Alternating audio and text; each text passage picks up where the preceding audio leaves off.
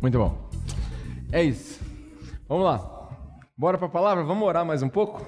Porque eu acho que essa, essa palavra precisa de um pouquinho mais de espírito. De manhã eu preguei ela e falei: essa pode ser a palavra mais pé no chão que você já ouviu na sua vida. Então, a gente precisa espiritualizar um cadinho mais para o povo receber, né? Se você puder fechar seus olhos aí.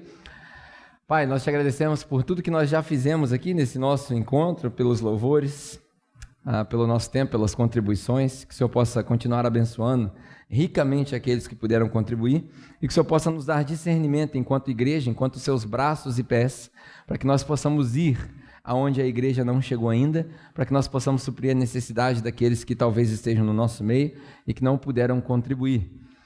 Pai, obrigado por tudo isso que já aconteceu e nós te pedimos que o Senhor prepare o nosso coração, a nossa mente para receber aquilo que o Senhor quer falar conosco também, através da palavra. Nós continuamos te adorando e te louvando enquanto nós ouvimos e pregamos essa palavra. Fala conosco, fala comigo, usa essas palavras em nome de Jesus. Amém.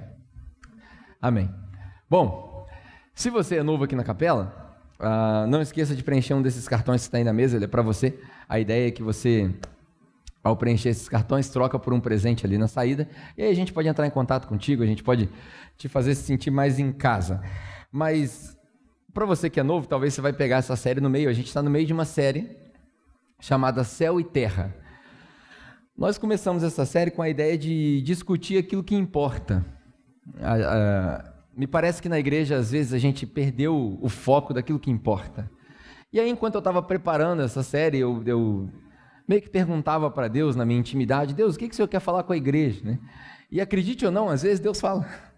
E aí, nessa que Deus foi se comunicando e, e, e se fazendo presente enquanto eu estudava, enquanto eu preparava, eu mudei alguns tópicos e aí eu senti que Deus queria que a gente falasse para a igreja a respeito de céu e terra, desse contraste. E aí a gente preparou quatro mensagens.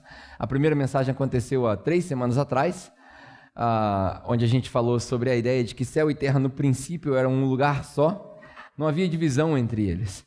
Embora a gente saiba que a linguagem de Gênesis é uma linguagem muito poética, e aí, dependendo da sua interpretação, você pode interpretar de um jeito ou de outro, mas até onde eu consigo ler, é uma, é uma linguagem, uma descrição muito poética, muito superficial, dada para Moisés para que ele pudesse explicar para um povo que não tinha muito conhecimento como a gente tem hoje. A maioria deles era analfabeto, a maioria deles não tinha conhecimento. Para eles, o fim do mundo era na borda do mar e por aí vai. Então, nessa conversa toda, Deus explica para eles que o céu e a terra eram o mesmo lugar. Óbvio que Deus não está querendo dizer só o planeta Terra. É, tinha toda uma expansão do universo, talvez fosse num lugar diferente. Esse não é o assunto para hoje e nem foi daquela mensagem, mas era fato de que céu e terra eram um ambiente só. E aí foram separados por causa da entrada do pecado no mundo, o que aconteceu na história que a gente lê ali em Gênesis capítulo 3, e aí por isso a gente sente essa distância. E quando a gente, quando essa mensagem foi pregada, a ideia era, era mostrar para todo mundo que céu e terra no mesmo lugar é um negócio lindo, maravilhoso, é muito bom, mas é muito frágil.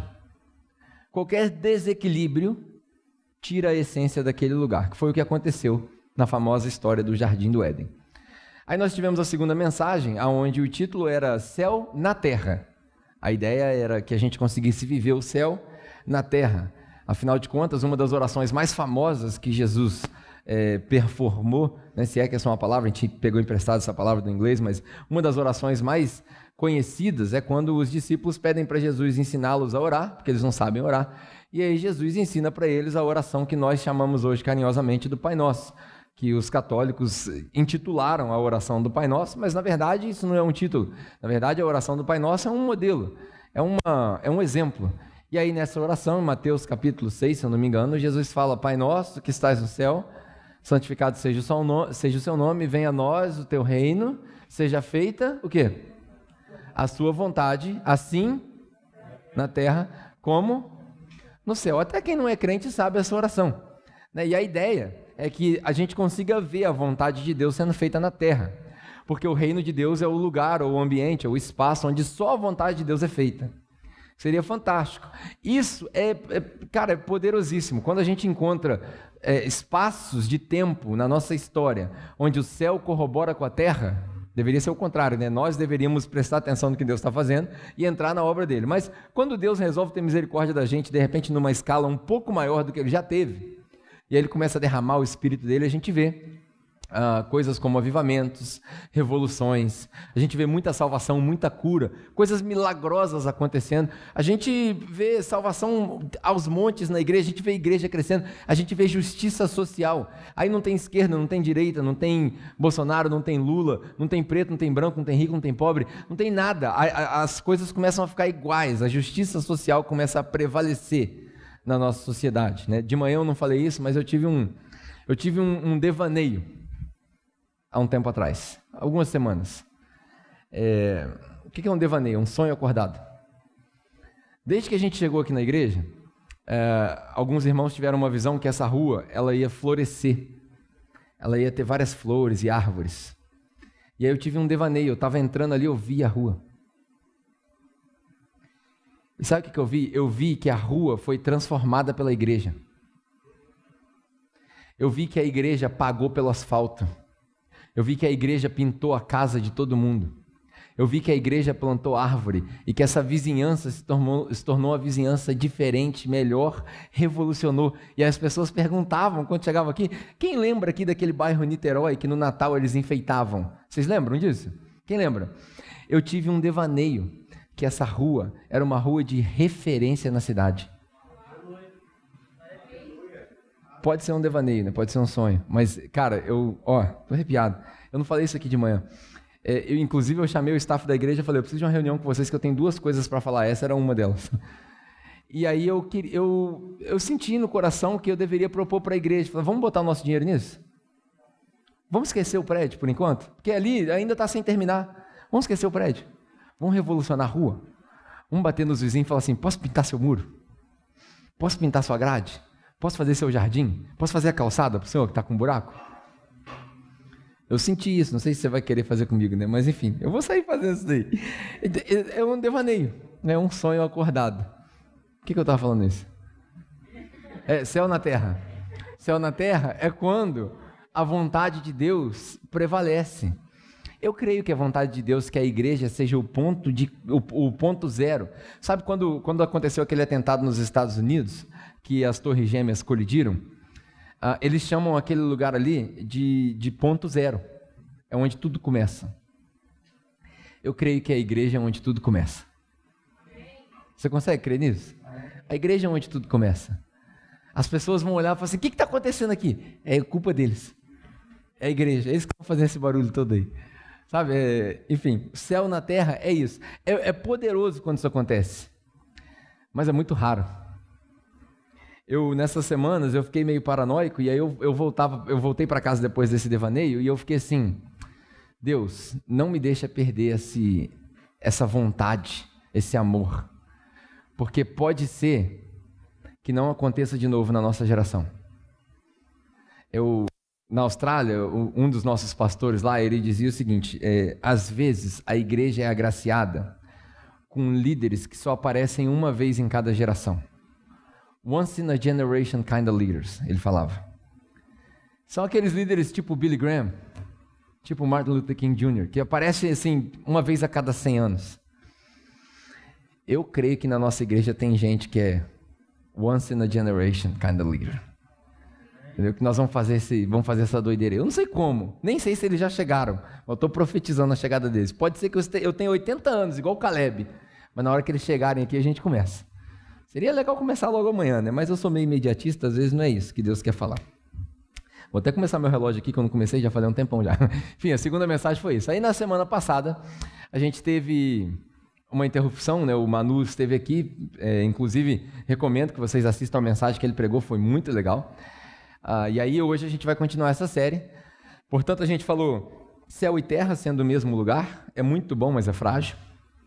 Céu na terra, que é um negócio poderosíssimo, mas raro. E hoje nós vamos falar do contraste entre terra e céu. Nós invertemos a ordem. Terra e céu. E isso partiu de um, de, um, de um conflito que eu tenho. Você vai ver que essa mensagem hoje, como eu disse, talvez seja a mensagem mais pé no chão que você já ouviu na sua vida. Tem nada de espiritual nela. Mas eu acho que vai ajudar muita gente.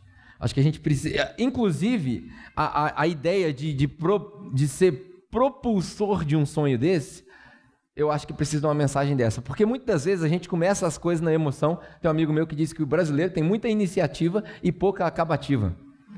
A gente começa muita coisa, mas a gente não acaba nada. Então eu, eu quero morrer e quando eu morrer, eu quero que as pessoas falem assim: esse cara fez X, Y e Z. Terminou o que ele começou. Né? Então, muita, muita iniciativa, pouca acabativa. Então a gente precisa de uma mensagem dessa, pé no chão. Então hoje, se você não sair daqui sapateando fogo, me perdoe, beleza? Se você não sair daqui inspirado, me perdoe. É porque hoje eu quero apelar literalmente para o seu racional a respeito disso. Nós vamos falar de terra e céu. Essa mensagem, particularmente, partiu de uma ideia. Eu, quando, eu, quando eu voltei para o Brasil, eu, eu me tornei um cara muito chato. Na verdade, eu sou muito chato, até hoje. Mas, pô, toda vez que eu falo que eu sou muito chato, tem uns três ou quatro que fazem assim com a cabeça. De manhã foi a mesma coisa. Ó, na moral, cara, vamos parar com isso daí, pô. Uma misericórdia aí pros irmãos. É... Me perdi de novo. Hoje eu tô distraído, meu. É, eu sou muito chato, é verdade. Mas quando eu voltei, eu era mais chato ainda. Eu era mais. Você acredita nisso? Eu era mais chato ainda. Por quê? Por onde eu passava. Para quem não sabe onde é Nova Zelândia, Nova Zelândia é um pedacinho do céu na Terra, literalmente. Tudo funciona, tudo é perfeito, não tem um buraco na rua, não tem lixo, não tem poluição, não tem calor, não tem frio, todo mundo é igual, o pedreiro ganha quase a mesma coisa que o médico, é um negócio fantástico. É lindo, é lindo, é lindo, maravilhoso. Foi considerado o país menos corrupto do mundo várias vezes, foi considerado o melhor lugar para se viver na face da terra várias vezes, e eu saí de lá para voltar para Volta Redonda.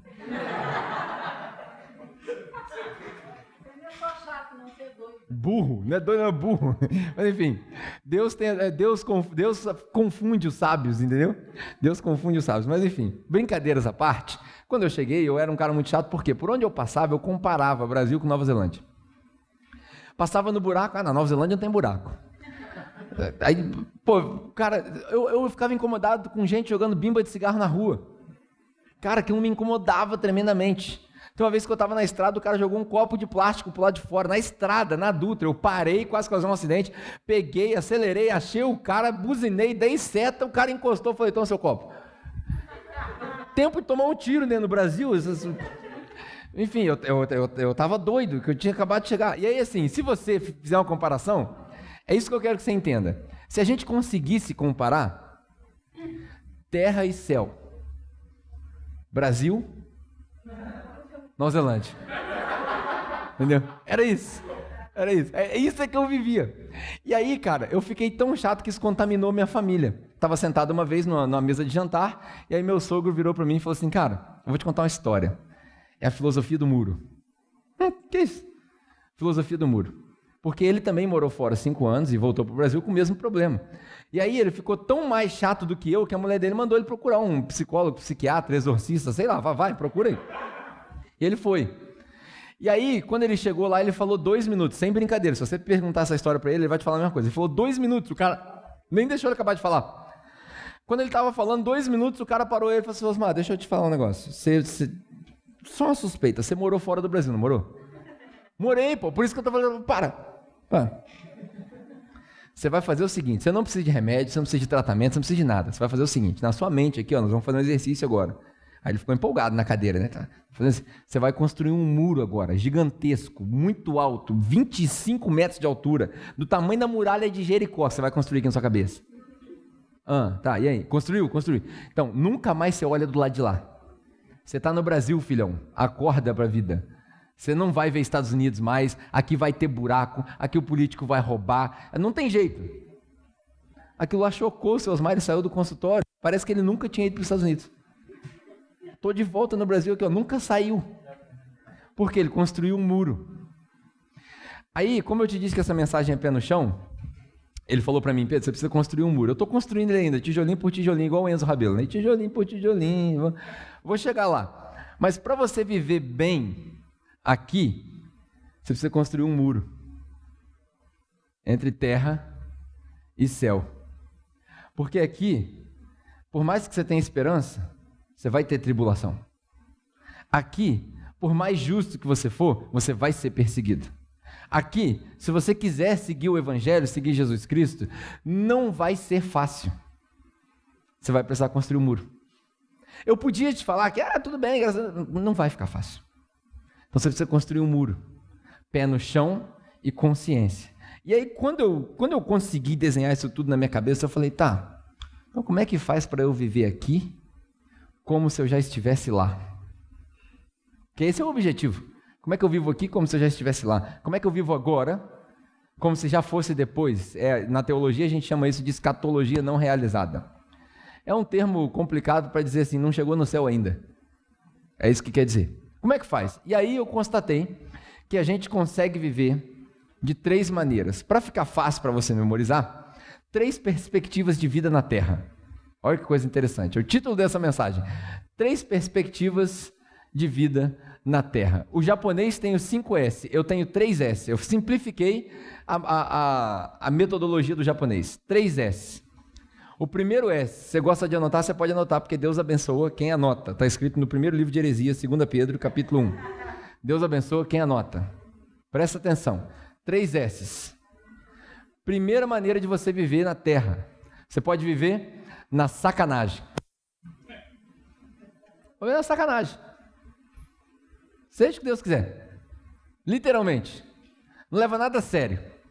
Ah, eu tenho hora para começar um negócio. Ah, deixa os outros esperando. Ah, eu estou devendo. Ah, tem problema. É banco, tem seguro, eles pagam, eles se viram. Ah, meu nome está no SPC. Daqui a cinco anos caduca. Até isso no Brasil tem. Você pode ficar devendo daqui a cinco anos, caduca a sua dívida. Parece o ano do jubileu dos judeus, né? Pelo menos alguma coisa o Brasil tem de crente. Cinco anos, seu nome está limpo de novo. Ah, vai, vive, não tem problema. Paga ninguém, vive, vive tudo errado. Ah, eu casei, mas não gosto da minha mulher, arruma outra na rua, pô. Não tem problema. A mulher é a mesma coisa. Ah, meu marido é um chato, arruma outra. Pô, três dias com um, três dias com outro, tranquilo. Ah, mas meus filhos, não tem problema, vai bagunçar tudo a cabeça, cabeça deles mesmo. A escola já é uma bagunça, a televisão já é uma bagunça, vai bagunçar tudo. Vive na sacanagem. Dá para viver assim. Por incrível que pareça, eu conheço um monte de gente que vive assim. Por incrível que pareça, eu conheço um monte de crente que vive assim. Vive na sacanagem dentro da igreja, porque eu não tenho, eu não tenho poder de falar com quem está fora da igreja. Quem está fora da igreja, quem não conhece Jesus, não, eu não tenho nada que falar com eles, porque eles não conhecem o que eu conheço. O padrão é diferente, eles não vão ser cobrados na mesma altura que eu vou ser cobrado. Você foi salvo, lavado, remido pelo sangue de Jesus, tem uma cobrança em cima de você. Lá não, lá é outra coisa. Você foi salvo pela graça? Tudo bem, glória a Deus, aleluia. Mas Jesus olha para a gente diferente, Deus olha para a gente diferente. Ele olha e fala: Cara, eu derramei meu, o sangue do meu filho na cruz por você, você está vendo sacanagem? Não é possível. Eu acredito que Deus olha para nós dessa maneira. E eu não sei que nível de misericórdia é esse que Deus tem, que Ele olha para nós e ainda assim continua tendo misericórdia. Já falei isso várias vezes: se eu fosse Deus, eu já tinha eliminado com a raça humana. Fácil. Porque o problema do planeta é a raça humana. Se você conseguisse fazer um time-lapse, né, aquela filmagem de bilhões de anos atrás, você vai ver que até a chegada do homem na Terra, o planeta estava tranquilo. Estava tudo bem, tudo funciona. Macaco com macaco, leão com leão, está tudo certo. Chegou o homem, estragou tudo. O homem é a razão do mundo estar tá caído. O pecado, mais absolutamente dizendo. A natureza não pecou, a natureza não se corrompeu.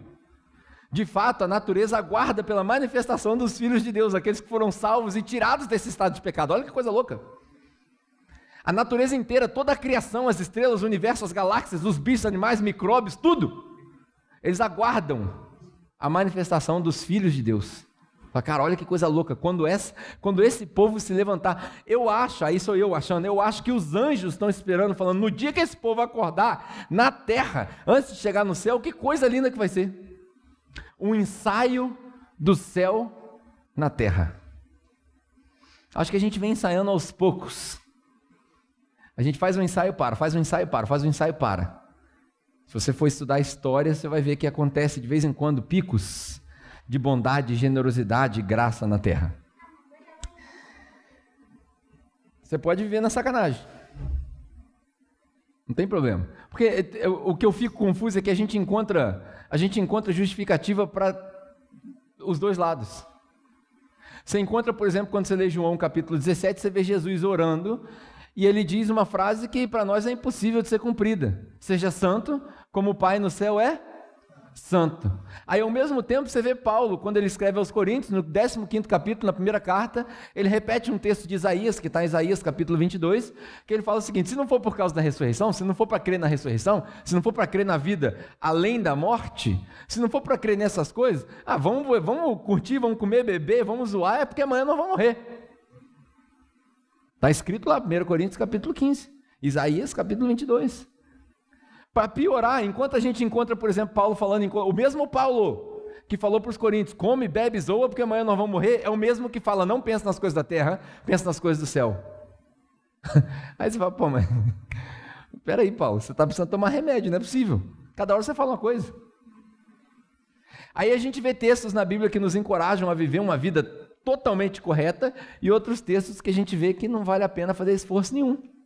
Se você é um cara que lê Bíblia com certa frequência, entra em parafuso. Se você lê Eclesiastes, por exemplo, Eclesiastes é a maior prova de fé que você pode ter. Porque é escrito pelo cara que supostamente foi a pessoa mais sábia que já viveu na face da terra, e ele escreveu: Eu fui rico, eu fui pobre, eu tive tudo, tudo você pode imaginar, de material, de espiritual, de tudo. Cheguei a uma conclusão. Tudo é vaidade. Nada vale nada. Seu carro não vale nada, sua roupa não vale nada, sua família não vale nada, seus filhos não vale nada, não vale nada. Tudo isso vai morrer aqui. É o que está escrito lá. É pó. Volta para o pó. Aí o autor de Eclesiastes fala assim: então, minha, minha conclusão é o seguinte: se tem um negócio que vale a pena fazer, cara, pega a tua esposa, aproveita a tua vida, porque amanhã nós vamos morrer. É uma perspectiva totalmente hedonista. Eu vou cuidar da minha vida. Eu vou fazer o que é bom para mim. É, é, a conclusão de Salomão. Porque tudo é vaidade mesmo. Então você fica perdido. E aí você pode entrar na, na veia da sacanagem. Vou viver de sacanagem. O problema de viver na sacanagem é o seguinte: principalmente dentro da igreja. Estou falando com quem está dentro da igreja. Com quem conhece Jesus. O problema de viver na sacanagem são duas coisas, duas, duas palavras. Duas palavras: testemunho e caráter. Esse é problema de viver na sacanagem. Só isso. O resto está liberado. Você pode fazer o que você quiser, na verdade. Você quer ver um exemplo clássico dentro da igreja? Vou, vou tocar numa ferida aqui, um negócio clássico. Tão bobo, mas é clássico. Clássico. Não vou perguntar porque que eu não quero expor os irmãos. Mas eu sei que tem gente que gosta de bebida alcoólica. Eu, por exemplo, eu gosto de vinho. Eu gosto de vinho. Não é que eu sou viciado em vinho, eu gosto, eu aprecio o vinho. Eu gosto. Não tem vergonha nenhuma de falar. É bom. Eu não gosto de caipirinha, por exemplo, não gosto de vodka. Meu pai adora vodka e uísque. Eu não gosto. Eu gosto de vinho. Tem gente que gosta de cerveja. Gosta de cerveja. Tem gente que gosta de Coca-Cola. É tudo a mesma coisa. Uns têm álcool, outros não. Tem até cerveja sem álcool. Mas enfim, não estou querendo defender aqui consumo de bebida alcoólica, nada disso. Não é meu objetivo. Qual que é o problema disso? O problema é que a gente sai do culto, no único dia que a gente tem para dar um pouquinho de testemunho, porque durante a semana a gente não consegue dar testemunho, porque o chefe irrita a gente, a gente não consegue ser crente no trabalho. Aí no domingo, que é o único dia que sobra para o crente dar um pouquinho de testemunho, ele sai da igreja, vai para o bar. Aí, para piorar, ele leva uma galera. E aí nessa galera tem um monte de gente de níveis diferentes. O que, que é isso? Testemunho. Testemunho tem a ver com reputação. Reputação é o que as pessoas pensam a seu respeito. Ah, mas eu estou cagando e andando porque as pessoas pensam ao meu respeito. Então você não entendeu nada. Porque testemunho não converte ninguém, converte a palavra de Deus. Mas o mau testemunho atrapalha a conversão de muita gente. Tem gente que está na beiradinha aqui, ó. Mas aí, sabe por quê, cara? Ninguém se converte à mesmice. Se o cara tá na bosta e você leva ele para a bosta, ele vai ficar do mesmo jeito, ele não vai se converter. Conseguiu entender agora que eu falei uma palavra esdrúxula? Se o cara está caído na bebida e você sai com ele para levar ele para o bar, ele não vai se converter a nada. Não vai se converter a nada. Você tem que ser careta mesmo, quadrado, para o cara poder ver alguma coisa diferente. Eu me lembro de um testemunho uma vez, eu vi um pastor chamado Neil Barreto, não sei se você conhece, ele é aqui do Rio de Janeiro. E aí o cara estava falando para ele que ele não ia para a igreja, porque a igreja prende as pessoas. A igreja limita as pessoas, você não pode fazer mais nada, você vira escravo da religião. Aí o Neil falou assim: não, você está enganado. É o contrário. A igreja liberta. Você quer ver um negócio? Dá um cigarro desse aí. O cara era fumante. Aí o Neil, que é o pastor da igreja, antes do culto, foi lá e deu uma tragada no cigarro do cara. Ele falou assim: Ó, eu sou livre para fumar e para parar. E agora, você que é viciado, você consegue parar agora?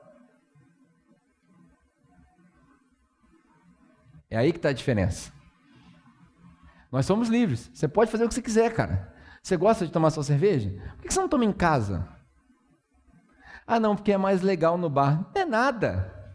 Não é nada. Quantos anos você tem? 12? Tem nada de legal, você fica em pé, o ambiente é sujo, nego fumando na tua cara, tosse melada, a mesa, gruda o cotovelo na mesa. Tem um negócio que eu tenho horror, é a mesa que gruda o cotovelo.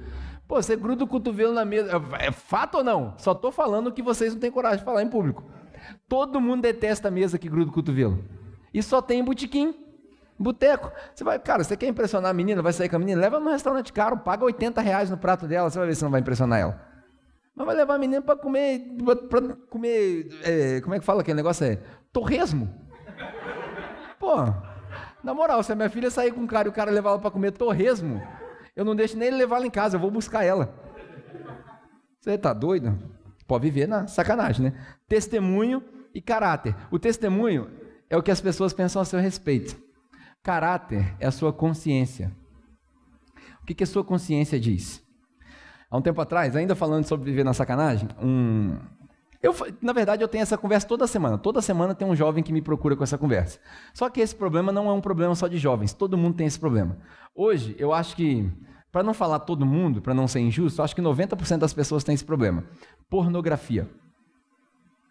Pornografia. Pornografia é um caos. Pornografia acaba com seu libido, acaba com a sua sexualidade, vai transformar seu cérebro. O poder da pornografia, a pornografia faz um negócio no nosso cérebro que é pior do que o crack. Isso é comprovado cientificamente, estou falando de nada espiritual. Falei para vocês que era pé no chão essa mensagem. E aí as pessoas falam assim: ah, eu, eu vou trazer porno... As pessoas levam pornografia para dentro do casamento, para dentro disso, para apimentar a relação e tal. Vou nem fazer o comentário que eu fiz de manhã, que é inútil. Mas, cara, isso, isso aí é besteira. Besteira. Isso aí só vai te escravizar mais, só vai piorar o seu relacionamento. Depois você não consegue sair, que é um buraco fundo que você não consegue sair. Daí, toda semana eu tenho essa conversa com algum jovem. Aí o jovem falou para mim assim: Mas eu não consigo parar, o que, é que eu faço? Eu, para. Simples. Se alguém botasse um revólver na sua cabeça, você não ia parar? Então para. É simples. Quem manda? Você que manda, cara. Você, é o cérebro que manda. Aí, é, como é normal nessas conversas, ele falou para mim o seguinte: Cara, mas é mais forte que eu quando eu vejo, já aconteceu. E a mesma coisa com relacionamento, eu estou namorando, a gente vai lá, acaba transando com a menina, ou vice-versa. Aí eu falei para ele assim: vou te dar uma solução. A solução é a seguinte: toda vez que você for se masturbar, vendo pornografia e tal, o que, que você faz? Você pega um porta-retrato da sua mãe e põe do lado. A revista e a sua mãe. Né, ou a televisão e a sua mãe.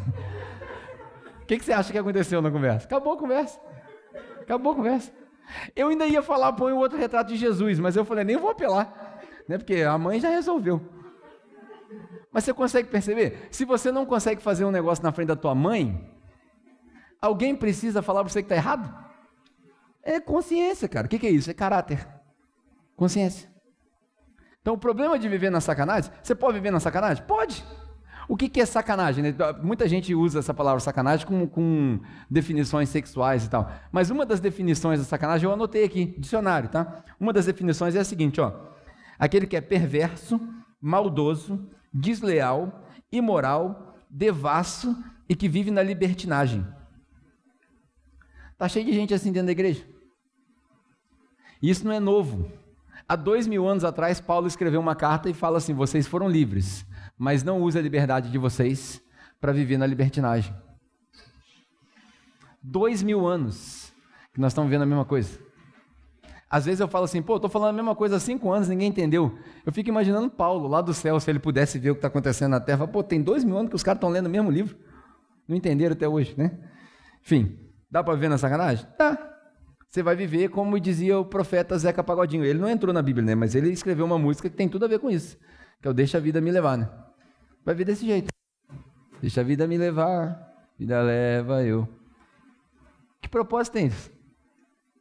Viver uma vida, ah, acordei, trabalhei, dormi. Sabe quem que vive assim? Vaca. Vaca acorda, come, caga, dorme. Dá leite, né? No meio desse trabalho, dá leite. Só isso. Não é à toa que a gente vai para as igrejas e os pastores, os pregadores, quase todo domingo repetem a mesma coisa. Vamos ver se vocês sabem de qual. Deus tem um propósito. Para quê? Para sua vida. Deus tem um propósito para sua vida. Você não está vivo à toa, não, irmão. Você está vivo para apontar para Jesus com a sua vida. Não é para acordar, comer, trabalhar e dormir, não. Não é para viver de sacanagem. Não é para dar mau testemunho que você está tá vivo até agora. Você está vivo por outra razão. Então, primeiro S, dá para viver na sacanagem. Segundo S, é o oposto, totalmente oposto disso daí. Quer viver na santidade. Esse aí é o nosso objetivo. Isso aí é, é, o, é o ápice. Se você conseguir viver uma vida de santidade. Quer ver? Quem quer viver uma vida de santidade aqui? Levanta a mão, só para você. Mentira. Todo mundo levantou uma mentira. Já começou aí. Não quer viver uma vida de santidade. Quer? Não quer. Eu não quero, ninguém quer. Querer do fundo do seu coração, ninguém quer. Sabe por quê? Vou te dar um exemplo aqui, o mais básico do exemplo de viver, de santidade, viver em santidade, tá? Lógico, tem vários exemplos e nem sempre o mesmo exemplo se aplica a todo mundo, mas eu vou dar um que é bem abrangente. Se você tem carro e quer viver na santidade, eu vou te recomendar vender seu carro. Vende carro. Anda a pé. Ah, não, mas eu preciso do carro. Não, precisar, você não precisa, não. Nem eu preciso do carro. Dá para viver sem carro. Você lembra de quando você não tinha carro? Você não se virava?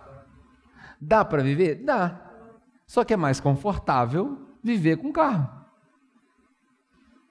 Tem irmãos no nosso meio, acredite ou não, que tem dois carros. Dois carros. Você acredita que tem gente que tem duas casas? Eu fico me perguntando como é que o cara mora em dois lugares ao mesmo tempo. Ele é onipresente. Duas casas. É impressionante um negócio desse. Para quê? Você precisa? Não. Não precisa. Não é o básico para se viver. A gente faz porque a gente quer. Isso, isso que eu estou falando para vocês é pé no chão. Você entender o seguinte: nada disso é para a glória de Deus. Não, isso é para nós. Para que você quer uma segunda casa? Vou botar para alugar, vai gerar renda, é um investimento que eu estou fazendo. Eu quero uma vida melhor para mim. Eu quero ter uma vida financeira mais confortável. Tudo bem, não tem pecado nisso, mas a gente precisa admitir isso. Não tem nada a ver com Deus. Porque tem muita gente que fala assim: ah, se eu ganhasse na loteria, eu ia dar muito dinheiro para a igreja. Primeiro tem que jogar, né? Começa por aí. Já começou o conflito. Porque o cara quer ganhar na loteria, mas não joga. Então, é impossível. Nem Deus vai fazer esse milagre, né? Não tem como. Mas enfim. Imagina que ah, se eu ganhar muito dinheiro, se eu fosse abençoado, se eu ganhasse uma herança. Mentira! Seja fiel no pouco. E aí no muito, você também vai ser fiel. Como é que você vai ser fiel no muito se você nunca foi fiel no pouco? Eu ganhei 100 reais, quero contribuir com 20 reais. Você não consegue fazer isso. 20 reais te assusta.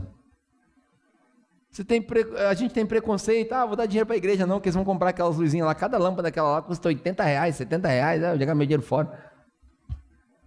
Aí a gente não se desapega do dinheiro. Na nossa casa pode. Na nossa casa tem televisão de 50 polegadas. Eu ando num carro de 100 mil reais, mas eu não posso dar dinheiro para a igreja, que é desperdício. Faz sentido o que eu estou falando? Não? É, é assim que as pessoas pensam. Infelizmente. Você quer viver na santidade? Você sabe o que é santidade? Santidade na Bíblia não é viver sem pecado, porque isso aí seria impossível. Aí é impossível. O próprio, o próprio apóstolo João diz que aquele que diz que não tem pecado já mente para si mesmo. Não é isso a ideia. A ideia de ser, é, viver em santidade, ser santo, é ser separado para o uso exclusivo de Deus. Quando você pensa assim, você começa a fazer essa pergunta sobre tudo que você tem na sua vida. Por isso que a gente cantou essa música. Eu falei para vocês que as músicas são orações. Eu te dou tudo que eu sou e tudo que eu não sou. Está entendendo? Tudo que eu tenho, tudo que eu sou e também o que eu não sou.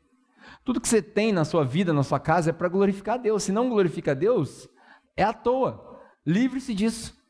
Está te impedindo. Pode ser até que virou um ídolo. Pode acontecer de ter virado um ídolo na sua vida. E quando vira ídolo, entra em guerra com Deus. E aí, quando entra em guerra com Deus, às vezes. E aí eu vou falar um negócio que é opinião minha. Às vezes, se Deus te amar muito, ele entra nessa peleja. Se não, isso aqui sou eu, tá? Isso não é Bíblia, não. Se não, ele fala, ah, cara quer adorar esse bezerro de ouro aí, problema dele. Nossa, Pedro, onde você tirou isso? Só você ler o Antigo Testamento, você vai ver que aconteceu desse jeito. Moisés desce do monte, lá está o povo adorando o bezerro de ouro, e Deus fala assim: ah, vocês escolheram isso ainda eu vou fazer o quê? Tem coisas que a gente precisa responder para Deus, ao invés de esperar Deus fazer tudo por nós. Viver na santidade é isso, é viver separado exclusivamente para Deus. Aí, Viver na sacanagem tinha um problema, que era o testemunho e o caráter. Viver na santidade tem outro problema. Acredite ou não, o cara que é muito santo, ele desenvolve a falta de compaixão. O cara que é muito santo. O que, que eu quero dizer com isso? O cara que tudo é glória a Deus na vida dele. Tudo é glória a Deus. Agora, antes do culto aqui, a gente estava na nossa reunião de oração, daí sem querer, o pessoal falou assim: Ô, oh, chegou ninguém da hospitalidade ainda. Aí um irmão falou assim: Glória a Deus. Como assim? Tipo, o cara. É porque sai automático. Sai automático, glória a Deus, né? Mas a gente precisa pensar naquilo que a gente está falando. Se tudo na sua vida é glória a Deus, imagina, estou trabalhando na serralheria, arranco um dedo, dedo fora, glória a Deus. Aí estou com um problema no meu casamento, não, glória a Deus, Deus tem um projeto nisso aí. Não, Deus tem projeto nada, sei que é burro, sua mulher que é burra, vocês não conseguem se relacionar. Vocês são adultos, cara, vocês têm cérebro, para para conversar. Mas não. Ah, não, Deus está querendo falar alguma coisa. Deus está querendo falar nada. O que Deus queria falar já falou, está escrito aqui, é só você ler. Aí aqui está escrito: honrem uns aos outros, casal, honrem uns aos outros, submetam-se uns aos outros, submissão mútua. O homem morre pela mulher e a mulher respeita o marido, acabou, está aqui, tá, a, resolução do problema está aqui já. Não adianta fazer, ah, vou orar, vou jejuar para Deus me dar uma solução para ver se eu separo. O cara está prestes a divorciar da mulher, eu vou orar para ver se Deus confirma meu divórcio. Eu não sei quem que é mais burro, se é você que está procurando essa resposta ou a pessoa que acredita que Deus vai falar. Não tem resposta para isso. Deus não vai abençoar seu divórcio. Não vai, não vai. Não vai, ponto final. É uma decisão sua isso, tem nada a ver com Deus. Ah, não deu certo meu casamento e tal. Cara, eu entendo, a Bíblia foi escrita milhares de anos atrás, o contexto é diferente. E às vezes acontece que os relacionamentos acabam, por razões diversas. Às vezes foi um mau gerenciamento, às vezes foi um casamento ruim, às vezes teve violência, às vezes teve desrespeito. Eu entendo tudo isso. Mas não adianta orar e falar, Deus abençoa minha separação. Não tem. Não tem como. Porque Deus vai falar assim, filha, eu não posso me contradizer, eu não sou homem para que eu minta. E eu não sou como homem para que eu me arrependa. Então, se eu juntei, homem não separa. Se você separar, daí é problema teu. Vai, beleza, vou, ó. Cara, eu continuo aqui, sua salvação está intocável. Você foi salvo não é pela performance do seu casamento, você é salvo pelo sacrifício de Jesus na cruz. Amém, glória a Deus. Mas você vai ficar mais pobre na hora que você divorciar. Porque o divórcio só deixa as pessoas mais pobres. Que agora tem que dividir tudo para dois. Pobre emocionalmente, pobre. Quem passou por divórcio aqui sabe disso. Estou apontando o dedo? Claro que não, gente. Claro que não. É, é, o nosso objetivo aqui é abrir os braços para todo mundo. Mas quem passou por um divórcio sabe quão complicado é. Quem passou por um divórcio com filhos, então, mano, sabe como é que é. Sabe a carga emocional que fica nas crianças. Então, antes de casar, pense bem. Na hora que casar, aguenta o rojão. Se possível, né? Obviamente. Porque o problema de viver na santidade é essa falta de compaixão. Porque aí chega uma pessoa com depressão para você, a pessoa fala assim: Ah, eu não, eu, não, eu não tenho mais razão de viver, eu quero acabar com a minha vida. Aí você fala: Glória a Deus. Não tem como. Glória a Deus onde? Não é glória a Deus. É aí que entra o chorar com os que choram. Eu estou com um problema que eu não consigo resolver. Vamos lá, vamos sentar, vamos conversar. Fala, eu, quero, eu vou te ouvir. A grande maioria das vezes as pessoas só querem ser ouvidas. Cara, só quero ser ouvido, só quero ser respeitado. É assim que eu penso. Escuta a minha opinião, pelo menos, por mais errada que ela seja. Deixa eu me expressar. E aí, depois de tudo isso, quando ela, se ela te perguntar a sua opinião, você fala, cara, minha opinião é essa. Mas independente da minha opinião, olha que coisa doida. A minha doutrina passa por cima da minha opinião. Tá entendendo? Não, vocês não entenderam, né? A doutrina cristã passa por cima da minha opinião. O que, é doutrina? É o que Jesus mandou fazer. Jesus mandou te amar. Então, ah, eu não concordo com você, não concordo com seu estilo de vida, com seu partido político, com seu parceiro sexual, mas a minha doutrina manda eu amar. Então, cara, eu te amo independente de tudo. Por mais que eu discorde, eu te amo. Você é bem-vindo no nosso meio. Você faz parte do corpo, mesmo com essas imperfeições que você tem. O corpo de Cristo é um corpo imperfeito. Só vai ser perfeito quando esse corpo, que é imperfeito e corruptível, for revestido de incorruptibilidade. Até então, o corpo de Cristo na terra é imperfeito. Nós, na Terra, a gente inventou cirurgia plástica para consertar os defeitos, mas não adianta nada. 5, 10 anos depois, cai tudo de novo. O corpo de Cristo é assim, é feio. O corpo de Cristo é feio. A igreja é feia, a igreja é toda torta, toda errada, cheia de falhas, cheia de buraco. É, mas como dizem os japoneses na filosofia oriental lá de juntar as porcelanas, no Kitsugi lá, né? É, o Kintsugi, a, a, a filosofia deles de restaurar a porcelana com ouro. Que eles dizem que a luz entra pela rachadura do que foi quebrado.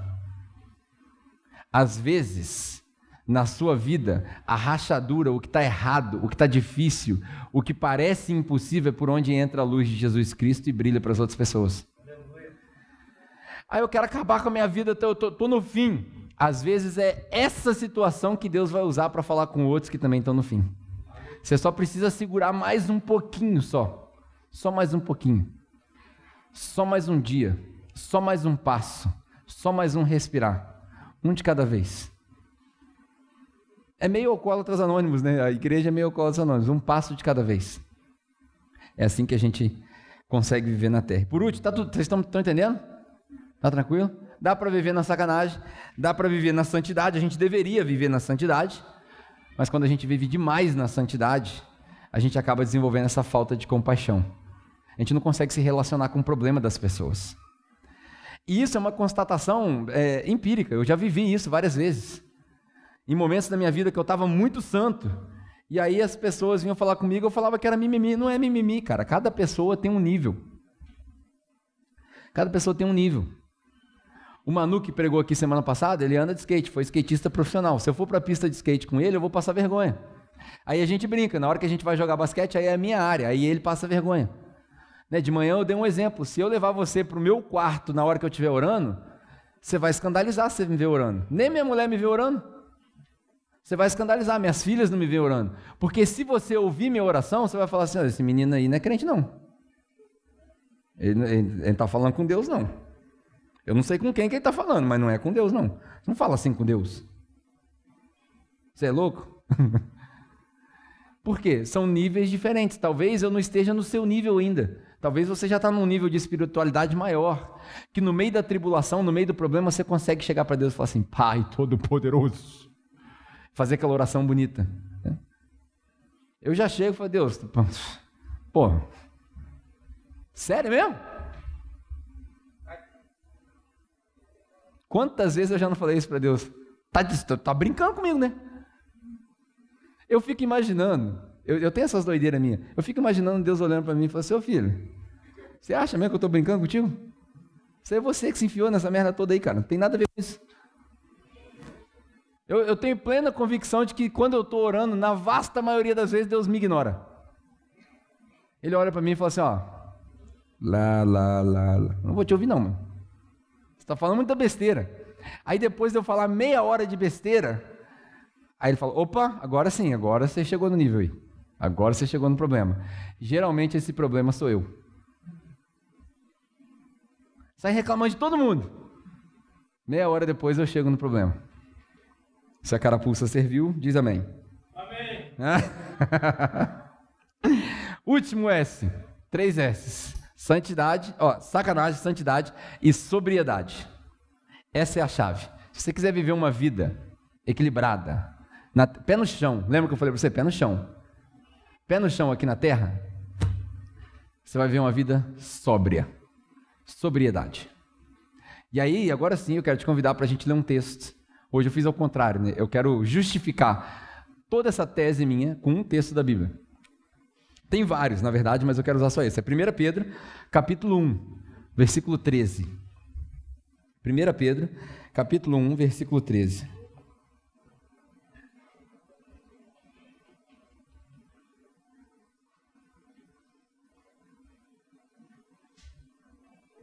Enquanto você abre aí, não sei se você já teve essa experiência da polícia de parar na rua e pedir para você fazer o teste do bafômetro, né? E aí eles sempre fazem uma pergunta: se você está sob a influência de algum entorpecente, né, algum, algum produto, algum álcool, por aí vai, ou se você está o quê? Sóbrio. O que, que é sóbrio? Quem se arrisca? Que... Lúcido. Lúcido, né? Outros significados consciente. De manhã, uma irmã aqui deu um exemplo que foi fantástico. É, pleno nas faculdades mentais. Achei aquilo fantástico. Por quê? O, oh, o teste básico, né? Anda na linha reta aí. Aí você vai, anda na linha reta. Eu até sem álcool não consigo andar na linha reta. Imagina se eu tivesse bêbado. Mas pleno das suas faculdades mentais. Aí o cara vai te fazer umas perguntas básicas.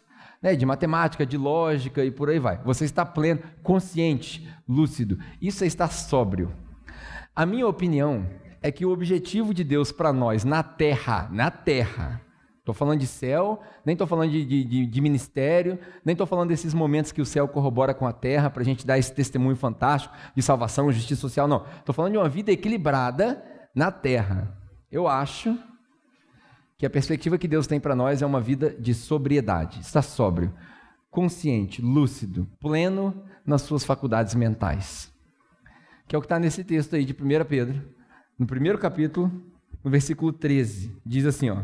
Portanto, estejam com a mente o quê? Preparada. Estejam com a mente preparada. Presta atenção. Estejam com a sua mente, com o seu raciocínio, com a sua lógica, com tudo que vocês são. Eu tenho a impressão, eu não tenho, eu não tenho certeza, mas tenho a impressão que a palavra aqui grega é o suco, de, da onde a gente tirou psique que significa tudo que você é, com a sua razão e emoções. Esteja com as suas razões e emoções preparadas. Para quê? Prontos para agir e estejam o quê? Alertas. Essa palavra alertas no original é a palavra sóbrios. Estejam sóbrios. Por isso que tem lá atrás, quando Paulo fala, não fiquem bêbados, né? não, se não dá demais ao vinho, mas sejam cheios do Espírito Santo. Por quê? Você está sempre alerta, consciente, pleno nas suas faculdades mentais. Por quê, Pedro? Por quê? Olha por quê. Estejam alertas ou sóbrios e ponham toda a sua esperança na graça que será dada a vocês quando Jesus Cristo for revelado. Como filhos obedientes, não se deixem amoldar pelos maus desejos de outrora, quando vocês viviam na ignorância. Mas assim como é santo aquele que os chamou, aqui o paradoxo, né? Assim como Jesus é santo, que chamou vocês, assim como ele é santo, sejam vocês também santos em tudo que fizerem, pois está escrito: sejam santos, porque eu sou santo. Uma vez que vocês chamam um pai, aquele que julga imparcialmente as obras de cada um, portem-se com temor durante a jornada terrena de vocês. Olha que coisa louca, Pedro falando. Portem-se com temor durante a jornada terrena. Nós não somos daqui. Nós estamos aqui de passagem. Isso daqui é breve. Enquanto nós estamos aqui, a nossa jornada deve ser, deve ser levada com temor. Pois vocês sabem que não foi por meio de coisas perecíveis, como prata ou ouro, que vocês foram redimidos da sua maneira vazia de viver, transmitida por seus antepassados, mas pelo precioso sangue de Cristo, como de um cordeiro sem mancha e sem defeito, conhecido antes da criação do mundo, revelado nestes últimos tempos em favor de vocês. Por meio dele, vocês creem em Deus, que o ressuscitou dentre os mortos e o glorificou, de modo que a fé e a esperança de vocês estão em Deus. Agora que vocês purificaram a sua vida pela obediência à verdade, visando ao amor fraternal e sincero, amem sinceramente uns aos outros e de todo o coração vocês foram regenerados, não de uma semente perecível, mas imperecível, por meio da palavra de Deus, viva e permanente.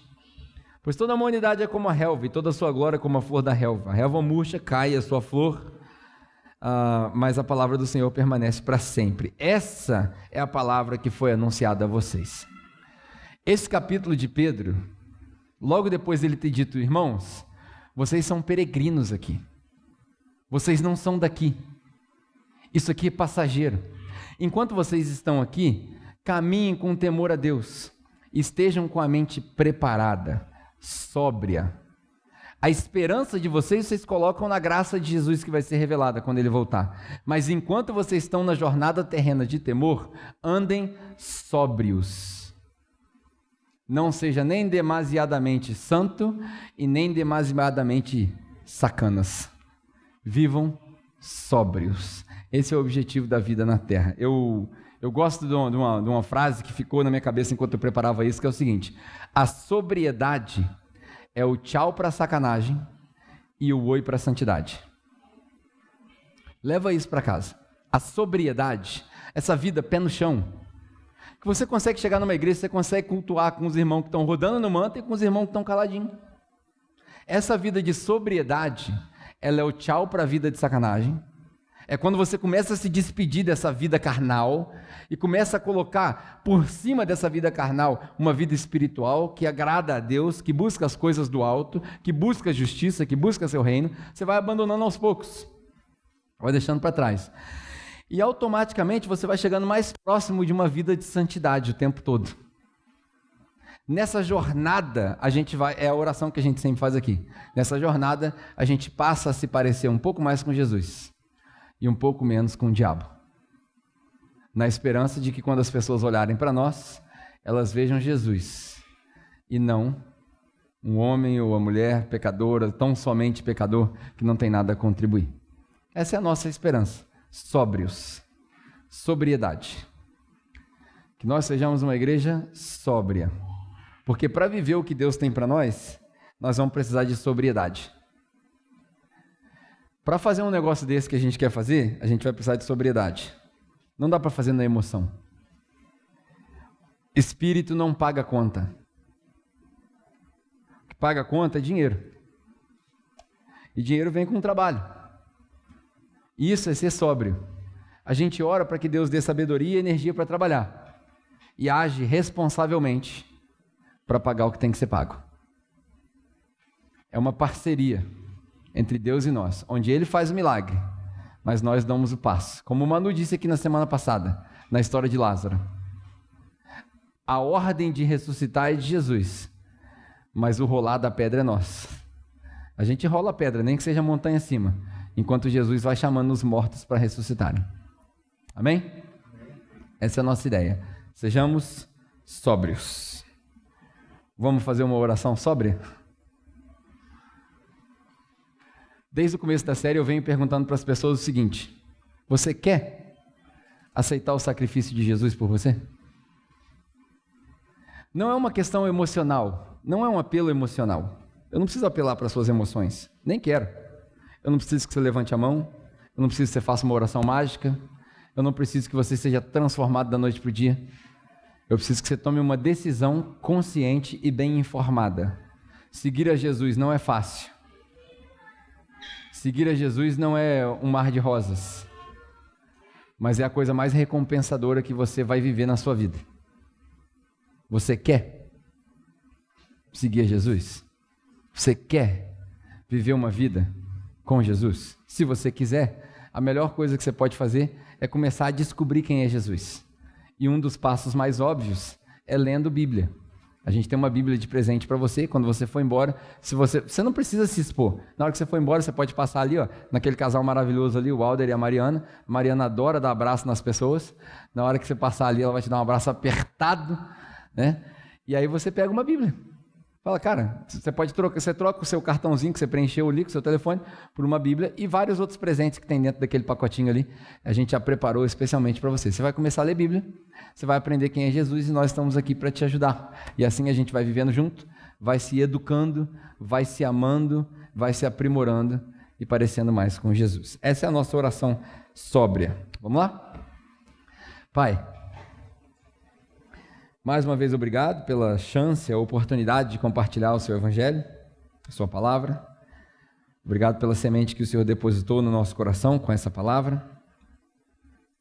Ah, se há alguém entre nós aqui, como eu disse no começo, que não conhece Jesus como seu Salvador, que essa noite possa ter sido um, um start, né? Um, uma virada de chave para que eles possam começar a caminhar com Jesus.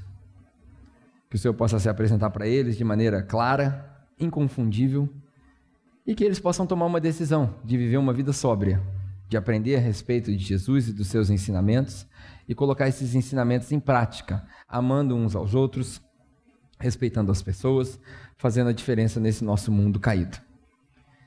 Que o Senhor nos leve em segurança nessa noite para as nossas casas, para os nossos lares, as nossas famílias, e que nos dê uma semana cheia de oportunidades de compartilharmos aquilo que o Senhor tem nos ensinado. Essa é a nossa oração no nome do seu Filho Jesus. Amém. Amém. É isso. Fico feliz de você ter vindo. Espero que você tenha tido um bom tempo aqui conosco. Ah, quando você ir embora, mais uma vez, não esqueça de preencher o seu cartãozinho se você estiver nos visitando.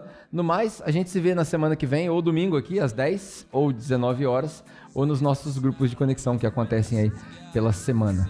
Tenha uma ótima semana, super abençoada. Vá com Deus e até a próxima.